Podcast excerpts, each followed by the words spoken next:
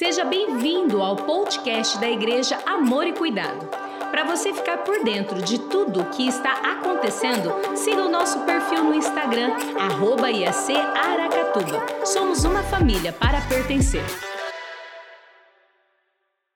Vamos à palavra do Senhor nesta noite, neste domingo, nesta celebração das 18 horas. Hoje, na celebração das 10, foi muito especial e eu sei que também será agora. Eu quero convidar você a meditar comigo sobre este tema que você viu aí desde o início da transmissão, no alto do seu monitor, esta pergunta um tanto que intrigante: Deus existe?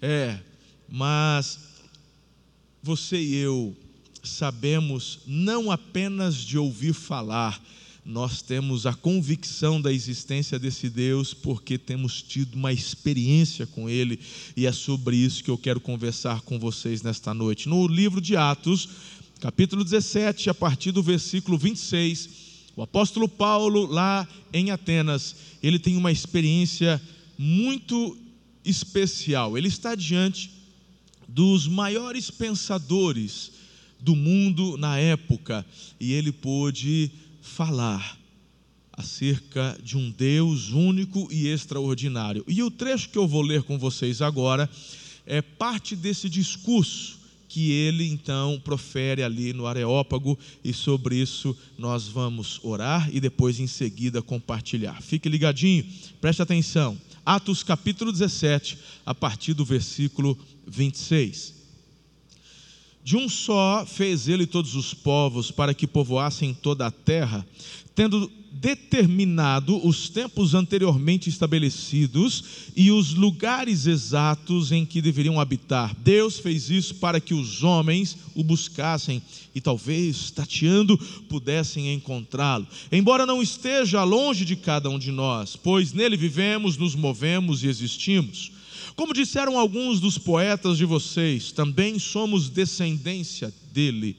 Assim, visto que somos descendência de Deus, não devemos pensar que a divindade é semelhante a uma escultura de ouro, prata ou pedra feita por arte e imaginação do homem.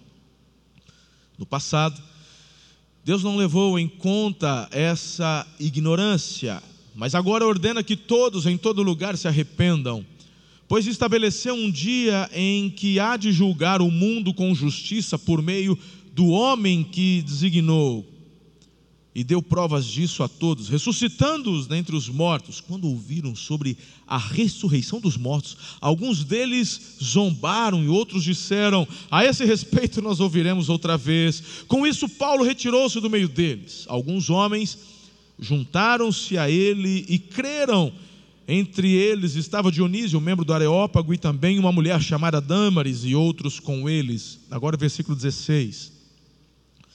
Paulo ficou profundamente indignado ao ver que a cidade estava cheia de ídolos. E o versículo 24.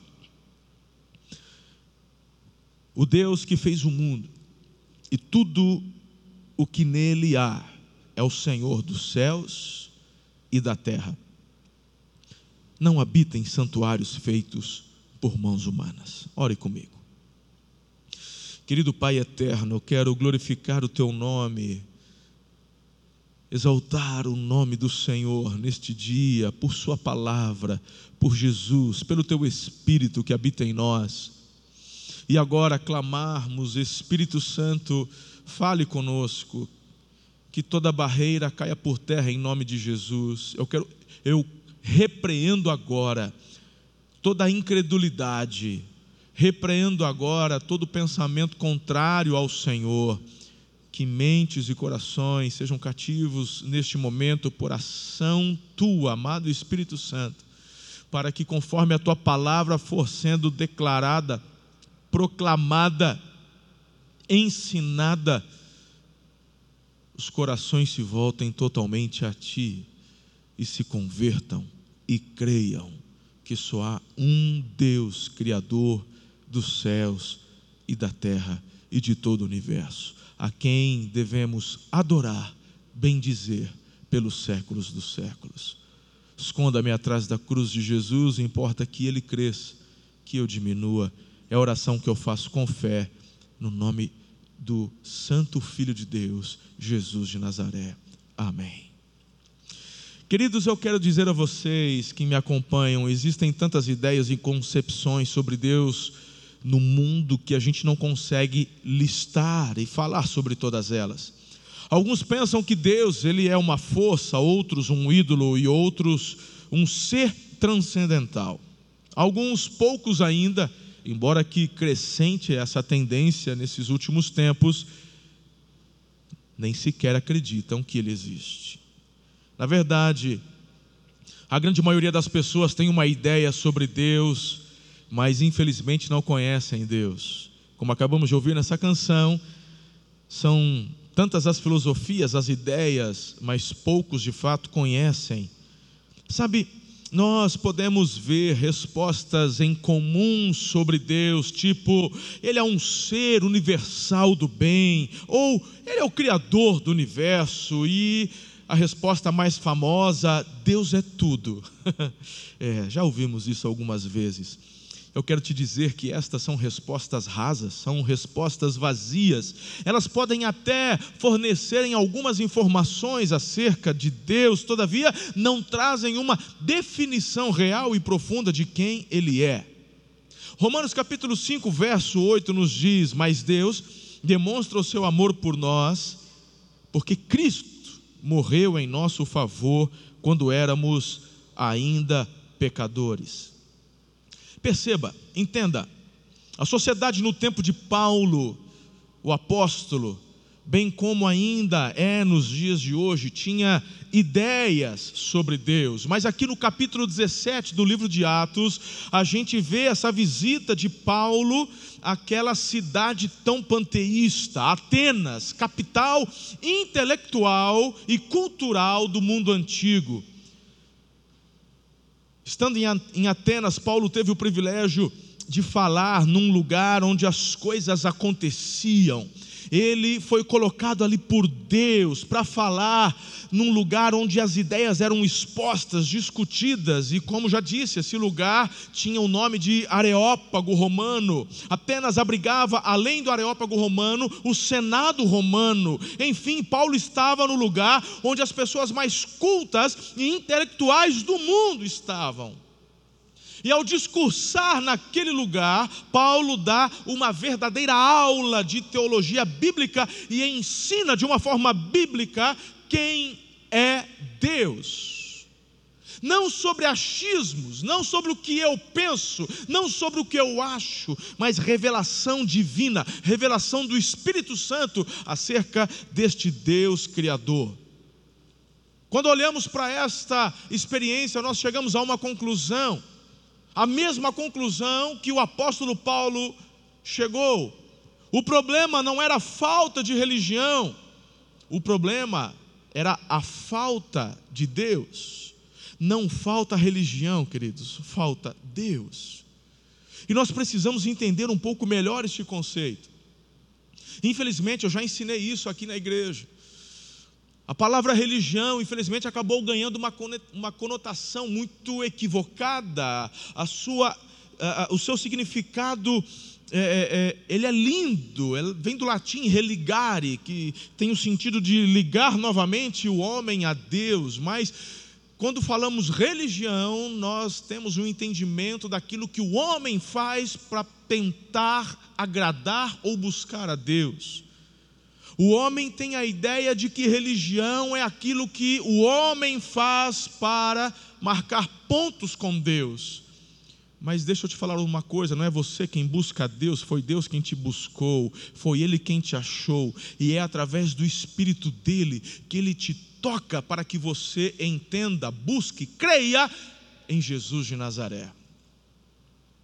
Quando Paulo chega em Atenas, o que ele mais enxerga é religião são inúmeras pessoas, filósofos, são inúmeras ideias, concepções acerca de Deus, dos deuses, muita religião, nada de intimidade, nada de conhecerem de fato quem era o Deus verdadeiro. Duas filosofias, duas teses, elas tomavam conta do mundo naquela época. Paulo estava diante de dois grupos de filósofos. O primeiro eram os epicureus, e os epicureus, eles pregavam, acreditavam e ensinavam que a felicidade é um, um fim em si mesmo. Acreditavam que o bem-estar da vida consistia em desfrutar dos prazeres naturais da vida em si. O bem-estar e a felicidade é o bem em si mesmo. é o fim das nossas vidas, é o objetivo. E os estoicos, o segundo grupo de filósofos, e eles então entendiam, os estoicos, que a moral pela ética é a base da vida. Acreditavam que somos seres racionais, autossuficientes. Os estoicos, eles eram panteístas, zelavam pela ética, pela moral, como sendo então o seu propósito e objetivo final. Tá.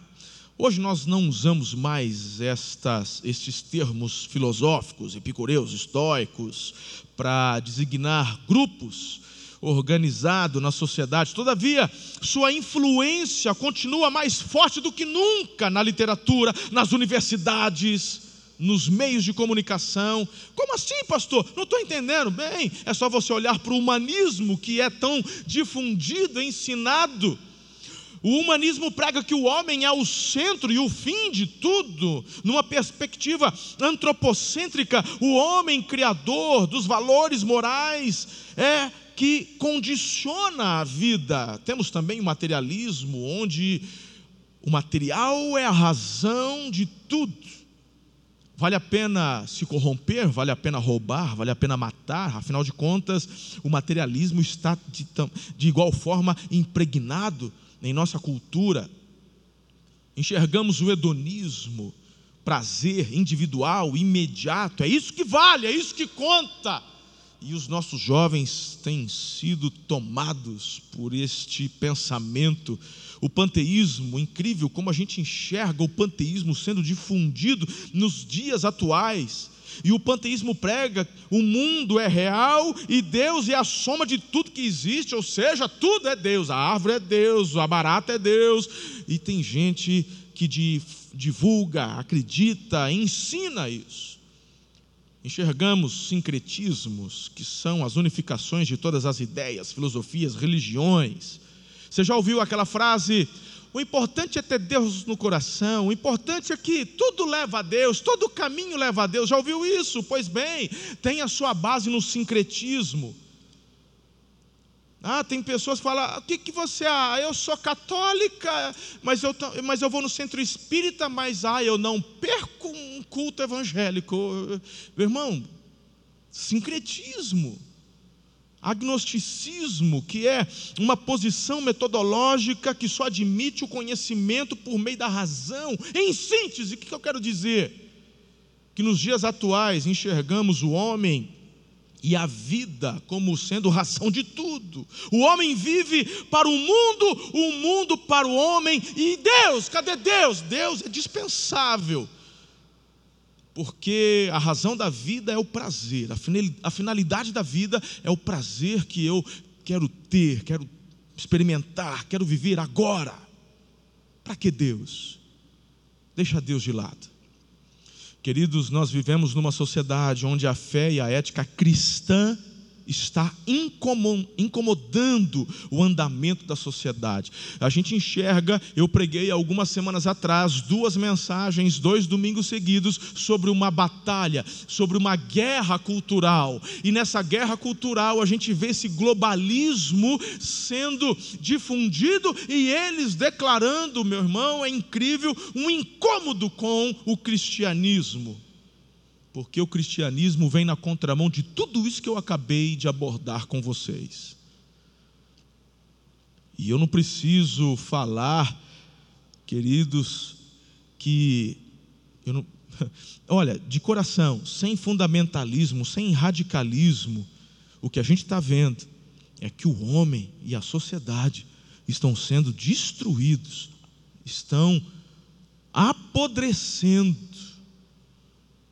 através da violência, depravação e tudo isso, porque a fé cristã, a ética, a moral, a família se tornaram fatores irrelevantes para a humanidade. Isso aconteceu quando resolveram tirar Deus do centro e colocaram o homem. Uau! Uau! O que a gente vê claramente é que essa doutrina moral de vida contrapõe-se frontalmente com a doutrina bíblica da fé cristã.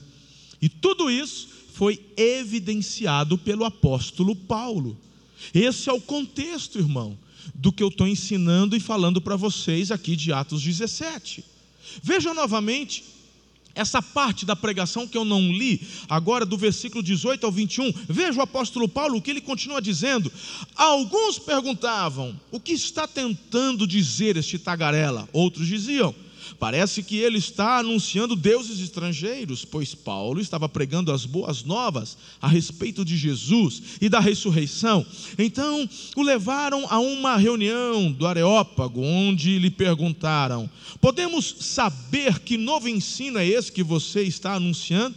Você está nos apresentando algumas ideias estranhas e queremos saber o que elas significam. Versículo 21 todos os atenienses e estrangeiros que ali viviam não se preocupavam com outra coisa senão falar e ouvir as últimas novidades. Eu espero que você nessa noite também esteja atento para ouvir o que os céus querem declarar para você. Que você ouça nessa noite acerca do evangelho verdadeiro de Jesus não apenas por curiosidade, mas por anseio da tua alma, do teu espírito, para saber de fato de onde você veio, entender onde você está e enxergar com os olhos da fé para onde Deus quer te levar. Queridos,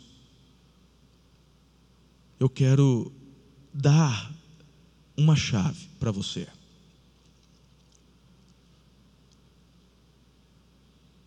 Porque sem essa chave você não vai conseguir compreender de fato quem é Deus. Porque foram duas perguntas que nós fizemos no início: Deus existe? Quem Ele é? Acho que você já entendeu que o que você pensa, o que você, o que você acha sobre Deus, não importa. O que importa é o que ele diz acerca dele. Agora, sem essa chave que Paulo dá, foi Paulo quem deu para os atenienses. Agora imagine você, no Areópago romano, em Atenas, diante dos mais cultos, dos mais intelectuais da época, Paulo aponta aquele dedinho e vai falando: arrependam-se. Não tem como você entender sobre Deus, crer em Deus, sem arrepender-se. Queridos, Romanos capítulo 10, verso 9, fala que nós temos que confessar com a nossa boca sobre Jesus. Mas você só confessa Jesus se você entender quem Deus é automaticamente quem você é.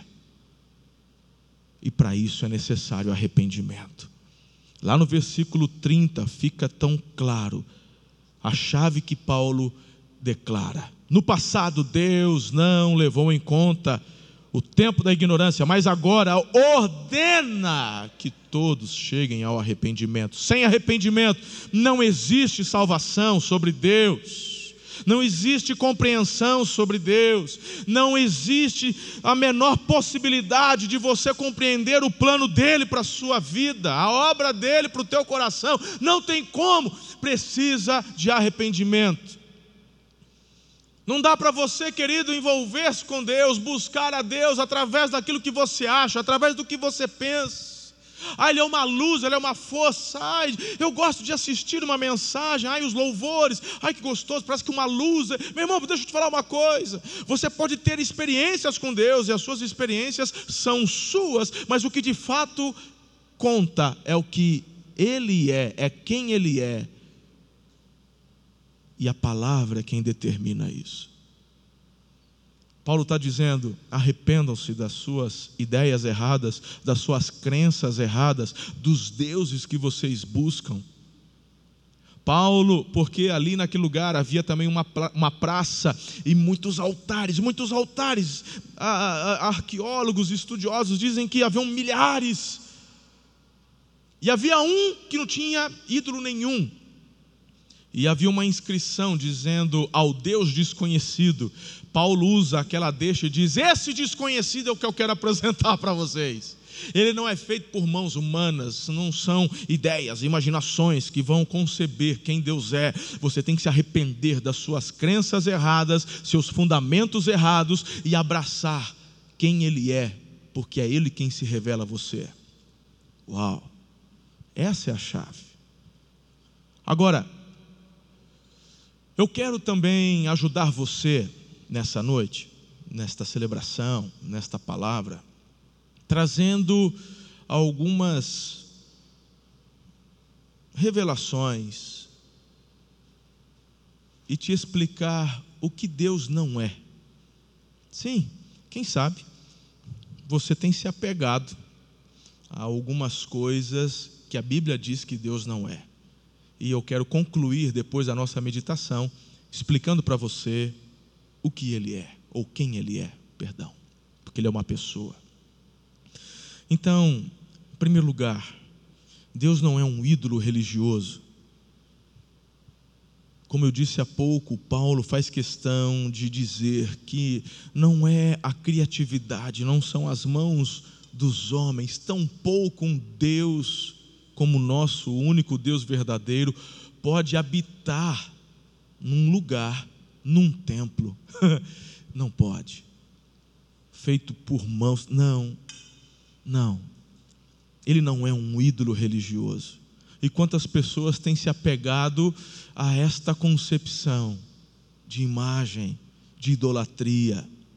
Deus não é um ser necessitado. Me impressiona por concepções erradas, pessoas achando e pensando em Deus como um Papai Noel, um velhinho com a sua barba branca sentado num trono no meio das nuvens, procurando o que fazer, muitas vezes decepcionado com os homens e perguntando, pedindo conselhos a Jesus: o que, que eu faço com o povo? Ai, tadinho de mim. Deixa eu te dizer uma coisa: Deus não precisa de você. Algumas pessoas acham que por conta de uma concepção daquilo que aprenderam com mitologia grega, de Zeus, de, de sei lá de quantos outros deuses que foram é, é, é idealizados sua, nessa mitologia grega, mas em suma, muitos destes deuses poderiam subsistir através do que os seres humanos poderiam dar. Eles eram deuses, eram poderosos, mas algumas coisas os homens precisavam dar para que eles subsistissem e se mantivessem fortes. E a gente vê nessa mitologia grega muitos desses deuses buscando e brigando entre si com relação à atenção dos homens. Não, Deus não é um ser necessitado, Ele não precisa de você, tampouco precisa de mim. Deus não precisa do nosso dinheiro, Deus não precisa da nossa devoção. Pastor, então por que tudo isso? Por que, que eu estou te ouvindo? Por que, que estamos num, numa igreja, fazemos parte dessa família? Deixa eu te dizer, meu irmão, porque não é Deus quem precisa de você, somos nós que precisamos dEle. Eu preciso de Deus, eu preciso do Filho dele, eu preciso do Espírito dele que habita em mim. Ai de mim se não fora o Senhor. Mas há pessoas que ainda ficam apegadas a esta concepção errada de que Deus é um ser necessitado. Eu também quero te dizer que Deus ele não é ultrapassado. Pessoas que vêm herdando concepções acerca de Deus, porque minha avó pensava assim, meu pai pensava assim. Não, Deus ele é pessoal. Deus não é não está limitado à moda. Deus, meu irmão, não é uma concepção do século XV, do século XVI, do primeiro século. Ah, porque agora, no século XXI, nesse nosso mundo pós-moderno e etc., nesse mundo global, a concepção. Ei, deixa eu te falar uma coisa, irmão. Que palhaçada é essa que você vai analisar Deus de acordo com a cultura do momento que você está vivendo? Presta atenção, toma tenência. Quem determina quem ele é e como as coisas são é ele, não eu. Eu me adequo à realidade, aos princípios e ao que ele determinou para a minha vida. Agora, tem pessoas querendo manipular a sua compreensão de quem Deus é, através do que recebem da sociedade, através do que a mídia quer te falar, e por isso muitos irmãos estão decaindo na fé, porque estão perdendo os princípios, meu irmão, que são imutáveis. Deus não é ultrapassado, tão pouco os princípios que Ele deu para você. Casamento não é ultrapassado, família não é ultrapassada. Presta atenção, meu irmão. Deus também não é uma força mística. Deus não é uma referência arqueológica, Deus não é uma concepção mitológica, Deus não é uma herança paternal, porque meu pai, minha avó, meu tataral. Ei, presta atenção, poderia passar horas falando sobre cada um destes pontos com você, mas acho que você já entendeu a lição de hoje. Quero concluir dizendo quem Deus é. Quem Deus é.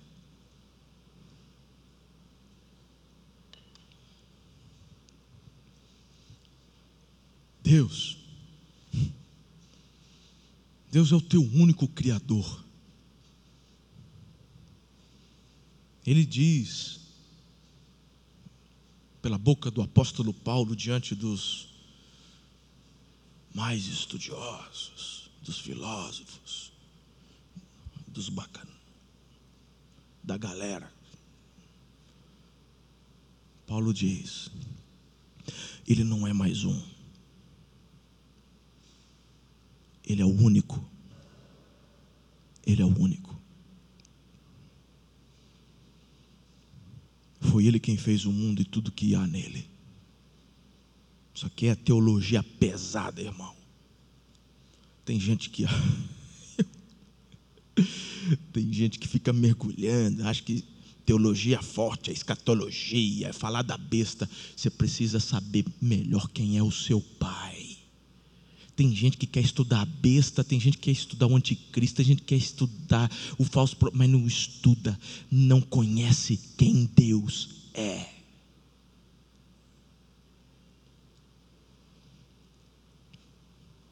E tem gente que tem um monte de seguidor nas mídias sociais, que tem opinião para tudo, mas que quando abre a boca para falar de Deus, fala heresia, porque não conhece fala do que acha, fala das suas concepções pessoais. Eu até entendo que na palavra de Deus nós temos uma pequena margem para colocarmos aquilo que eu entendo, mas existem princípios que são imutáveis. Quem Deus é verdadeiramente, além de único Criador, Ele é o único Salvador. E Paulo deixa isso muito bem claro: é o Senhor dos céus e da terra. Se Ele é Senhor, meu irmão, não tem mais ninguém. Não tem. Ele é Senhor. Você precisa entender a concepção da palavra soberano. Soberano, não tem ninguém acima, não existe. Esse termo deveria ser exclusivamente apregado ou, ou, ou aplicado para a pessoa de Deus. Sempre me incomodou. Eu cresci numa igreja batista. E sempre me incomodou ouvir dos membros durante as assembleias. Quem é batista sabe do que eu estou falando, né? Lembra das assembleias? Lembra, Kennedy? A Assembleia Soberana. Cadê o Eliezer? Está aí? Chegou até arrepiar agora, hein, Eliezer? Assembleia Soberana. Falou, se a Assembleia é soberana, Deus é quem nessa história? É porque, mas Deus se revela pela vida do, dos que votaram. Falou, então 50%, 51% ganhou na votação, foi Deus que falou. Os outros 49% foi o capeta que Deus usou. Não entendem. A igreja tem um cabeça, que é Cristo.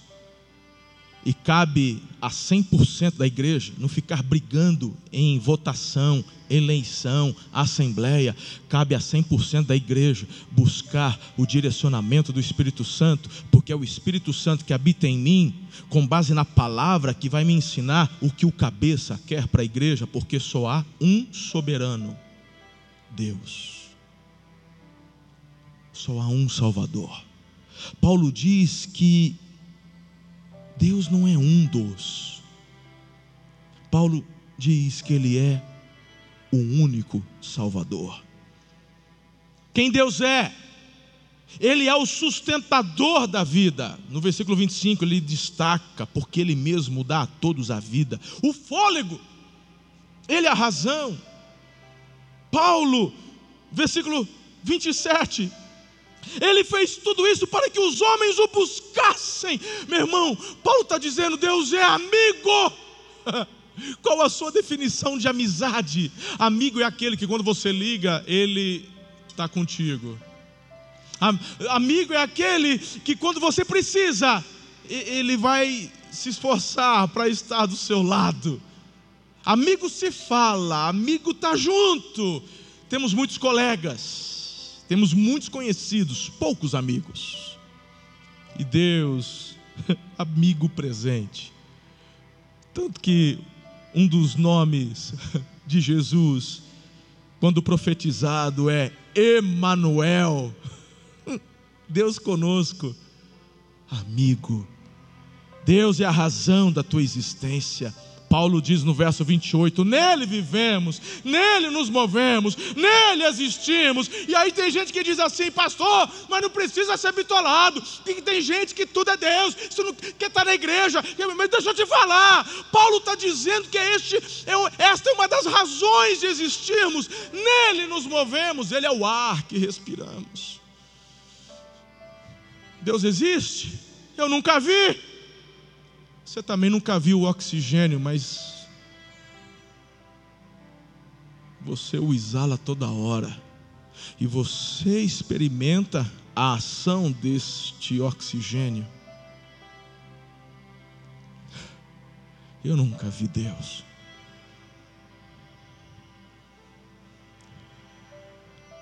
Mas eu posso senti-lo. E mais do que sentir Deus, eu posso ver o efeito dele na minha vida.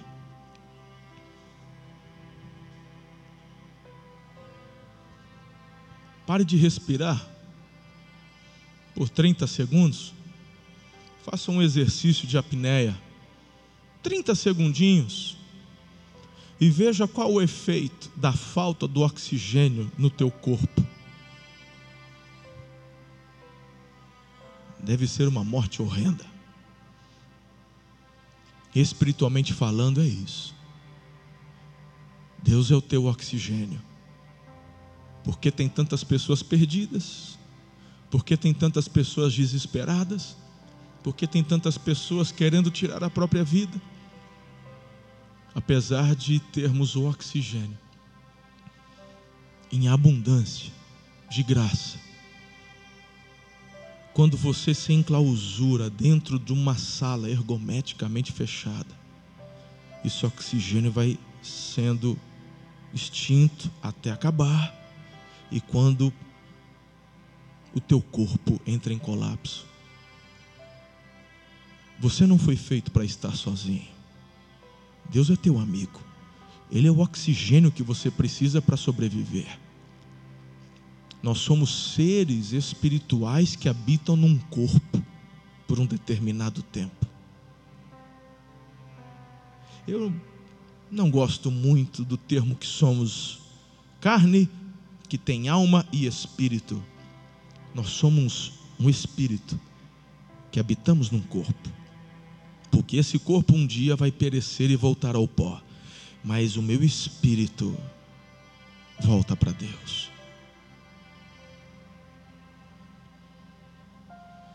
Ele é o oxigênio para você viver e experimentar o melhor da vida. Quem é Deus? Quem Ele é? Ele é tudo o que você precisa. Esqueça o que te falaram. Fique com o que ele disse acerca dele mesmo. Eu acho que você já teve experiências onde se aproximou de pessoas. Isso já aconteceu comigo. E aí você demorou para fazer amizade com alguém porque disseram que aquele alguém não era boa pessoa. Mas aí um dia você sentou, conversou, conheceu, e depois de um tempo você percebeu que ele não era nada daquilo que haviam dito, e aquilo se tornou uma amizade incrível. Então, talvez você nunca tenha buscado a Deus de verdade porque você tem ficado com Deus que pastores falaram, que a religião te empurrou goela abaixo. Talvez te apresentaram um Deus do não pode. Não pode cortar cabelo, não pode fazer tatuagem, não pode botar brinco, não pode, não pode, não pode. Deixa eu te falar uma coisa. Eu tenho ensinado para minha equipe. Nós não somos chamados por Deus para sermos reconhecidos por aquilo que proibimos, somos chamados por Deus para sermos reconhecidos por aquilo que celebramos e celebramos a Jesus. E quem está em Jesus é verdadeiramente livre. Ah, mas se eu virar crente eu não posso beber. Quem disse que você não pode beber? Eu tomei a decisão de não beber porque se um adolescente me ver, me vir bebendo, aquilo pode ser um desastre. Então, por amor, eu tomei a decisão de não beber. Mas a Bíblia fala: você faz o que você quiser, você é livre, nem tudo convém. Uh, é libertador. Que Deus apresentaram para vocês? Hoje eu vim te apresentar um único Deus, Pai que está com os braços abertos para te pegar no colo. O Deus que te conhece, porque além de te criar, enviou o filho dele. E além de enviar o filho dele, quando este foi ressuscitado e hoje está à destra de Deus, ele enviou o espírito dele que habita em todo aquele que crê em Jesus como único e suficiente Salvador. Eu quero ainda concluir dizendo que Deus, Ele é o meu e o seu juiz. Existem tantas coisas que eu poderia falar, mas você tem bastante tempo para conhecer mais. Hoje eu quero destacar Ele como único Criador, único Salvador, sustentador da vida, amigo presente, razão da minha existência e juiz. Porque, queridos, Paulo não perde a oportunidade de dizer aos atenienses: estabeleceu um dia, versículo 31, estabeleceu um dia em que há de julgar o mundo com justiça. Vivemos tempo onde não podemos falar que o gordo é gordo. Vivemos dias onde não podemos falar que o negro é negro, que o branco é branco, que isso é aquilo. Tem gente que está pregando o Evangelho, mas que não pode falar nada. Deixa eu te dizer uma coisa. Paulo, diante dos maiores pensadores do mundo na época, diante da oportunidade que teve, ele coloca os pingos nos is. Deus é juiz. Um dia ele há de julgar. Isso é amor. Omitir informações preciosas é perigoso é perigoso. Você precisa entender que um dia vai prestar contas a Deus sobre a sua vida. Pastor, mas isso não é um tanto que opressor? De jeito nenhum. Porque em 1 João capítulo 2, verso 1 diz: está escrito. Está escrito: se porém alguém pecar, temos um intercessor junto ao Pai, Jesus Cristo, justo, ele é a propiciação pelos nossos pecados, ou seja, está pago. Está pago. Jesus pagou o preço. Tudo tem um custo na vida, irmão. Tudo, tudo, tudo, tudo, tudo. E Deus exige um preço. Você não pode fazer o que você quer e achar que está tudo bem. Tem um preço. Você acha que não tem um custo? Tem. Tudo tem um custo. Não existe nada de graça, nem na eternidade. Alguém tem que pagar a conta. A boa notícia é essa que eu já te dei. Está pago. Você só tem que tomar posse dela. E você não tem que fazer nada, irmão. Você não toma posse dando dízimo, você não, não toma posse pagando promessa, você não toma posse andando de joelho não sei quantos quilômetros, indo para Aparecida. Não, não, não, não, não, não, não. É de graça, pela graça, é Jesus. Ele já pagou. A Bíblia, como já te disse no início da mensagem, se com a tua boca confessar. Eu quero concluir a meditação de hoje dizendo que no final do discurso do apóstolo, dois grupos surgiram. O primeiro grupo foi o grupo que não entendeu e o grupo que rejeitou. O versículo 32 diz que quando ouviram sobre a ressurreição dos mortos, alguns até zombaram. Mas surgiu um segundo grupo, que foram aqueles que receberam a palavra, receberam a mensagem. E ali no verso 33 e 34, alguns homens juntaram-se a ele e creram. Aleluia. Alguns receberam. Alguns receberam. E essa é a pergunta que eu termino a minha meditação de hoje com você. Qual grupo você vai fazer parte? Hoje você ouviu, Deus existe. Você ouviu quem Ele é. Ele é único, é Salvador, é amigo, é Pai. Rogo-vos, pois, pelas misericórdias de Deus, usando aqui o apelo de Paulo aos Romanos, que você venha fazer parte do grupo que crê. Entregue-se, renda-se, arrependa-se primeiro. Arrependa-se. Ele já fez tudo. Mergulhe de cabeça. Se é a tua primeira vez, se você está ouvindo essa mensagem pela primeira vez, daqui a pouco os pastores vão entrar e falar como é que você pode interagir com isso. Talvez você esteja me assistindo, mas está distante, frio, se afastou do Evangelho, tem permitido que suas emoções, vontades te guiem para fazer aquilo que lhe vem à cabeça. Pois eu quero que você termine a celebração de hoje com esta imagem do Pai com os braços abertos, correndo em direção ao filho pródigo. Lance-se, o Pai aguarda você. A Bíblia diz no Salmo 51 que Deus, Ele quer de nós um coração quebrantado e contrito. Arrependimento é a chave. Esse Deus te aguarda.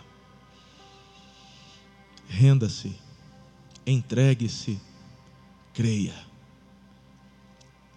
Ele é a razão da tua existência. Que o amor de Deus inunde a sua casa, sua família, e eu quero declarar em nome de Jesus seus melhores dias, meses e anos. Não fique sem participar, já esta semana, de uma célula, para você desfrutar da comunhão da família de Deus e cada dia conhecer mais quem é Deus na intimidade. Um beijo no seu coração o amo muito. Fiquem na paz do Senhor. Você pode ouvir mais podcasts como este nesta plataforma. Até o próximo.